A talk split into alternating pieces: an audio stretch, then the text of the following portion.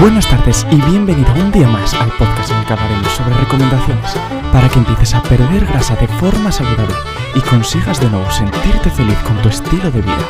Recuerda, al final de cada capítulo tendrás un nuevo consejo para que puedas aplicar inmediatamente. No te vayas y quédate con nosotros hasta el final.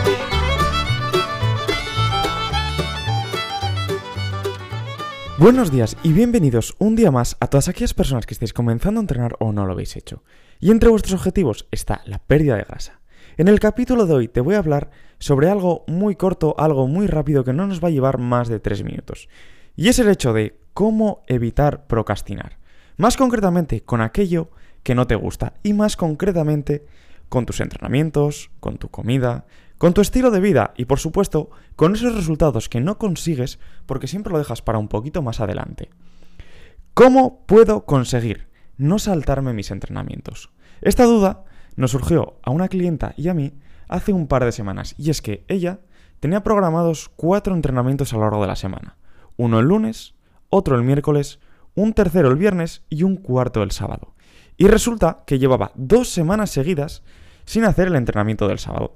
Es cierto que era el entrenamiento más duro de los cuatro, pero aún así a mí me ha causado impresión. Digo, jolín, si tú siempre has hecho este entrenamiento, ¿cómo es que ahora te cuesta demasiado?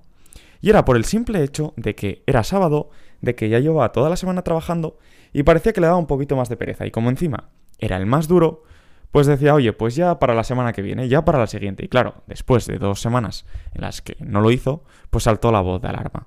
¿Qué hicimos para solucionarlo? Algo muy simple hacerlo el primer día de la semana, es decir, rotó sus entrenamientos y el día más duro lo hizo el lunes. De tal manera que antepuso el entrenamiento más duro a los más fáciles.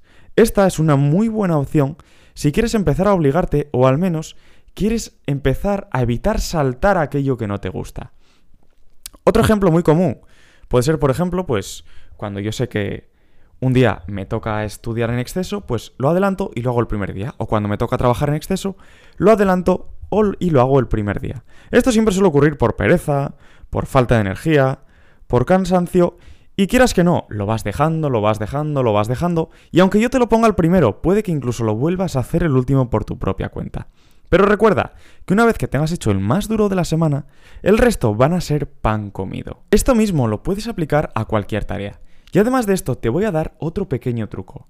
Y es el unir esa obligación que estás dejando pasar con otra que te gusta mucho. Por ejemplo, cuando yo no quiero ir a entrenar porque no me apetece, pero estoy deseando ver una serie de Netflix, ¿qué hago? Muy simple, digo, en cuanto acabe de entrenar, vengo para casa, me ducho y veo la serie.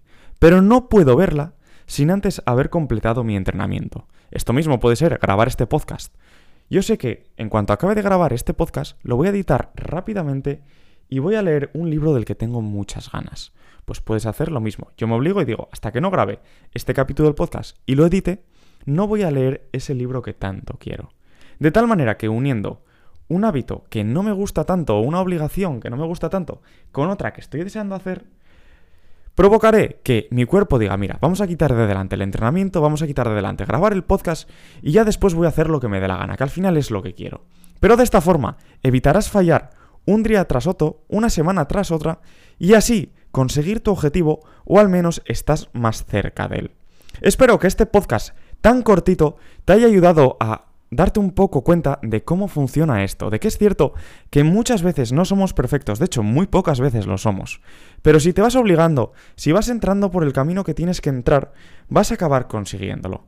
Así que nos vemos el próximo martes en un nuevo episodio para seguir aprendiendo y entrenando juntos.